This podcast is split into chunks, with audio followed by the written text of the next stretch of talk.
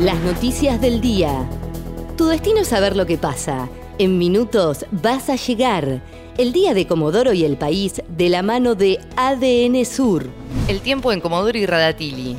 Para este jueves 25 de febrero se espera una máxima de 30 grados. Sociedad.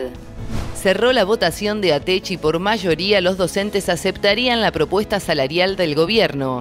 Según las primeras informaciones, la encuesta virtual para docentes se cerró pasada las 10 de la mañana y la tendencia sería de un 60% a favor de aceptación de la propuesta salarial del gobierno, que ofreció el pago de una masa salarial completa a docentes y auxiliares y el aguinaldo a todos los estatales.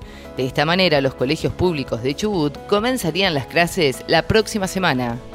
Analizan aplicar las vacunas contra el coronavirus adentro del auto este sistema se replicó en distintas ciudades del mundo en busca de agilizar y dar más seguridad al proceso de vacunación contra el coronavirus. En este sentido, el secretario de Salud de la Municipalidad de Comodoro Rivadavia, Carlos Catalá, dijo que van a plantar la posibilidad de que la gente que vaya en auto al predio ferial pueda ser vacunada se deberán quedar media hora en el vehículo para estar cuidados y después se pueden ir a su casa, dijo tomarán declaración a la enfermera involucrada en el robo de vacunas en el regional. Así lo indicó el ministro de Salud de Chubut, Fabián Puratich, quien habló sobre el robo de las 30 dosis del hospital regional. Al respecto, manifestó que se sospecha que la mujer que ofreció las vacunas a camioneros es la misma que las retiró del hospital. Por otra parte, hoy se conoció que la investigación podría pasar al juzgado federal si es que se acepta el planteo de incompetencia hecho por los fiscales del caso, ya que entienden que el delito perjudica el interés del Estado Nacional. Evalúan extender el horario de circulación en Comodoro hasta las 3 de la mañana.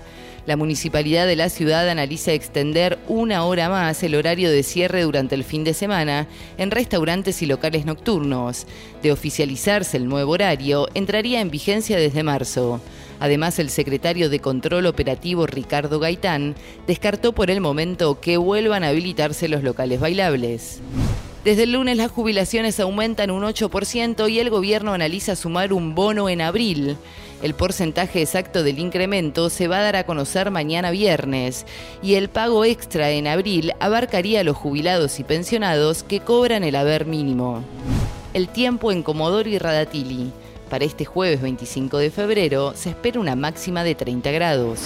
ADN Sur, tu portal de noticias, www.adnsur.com.ar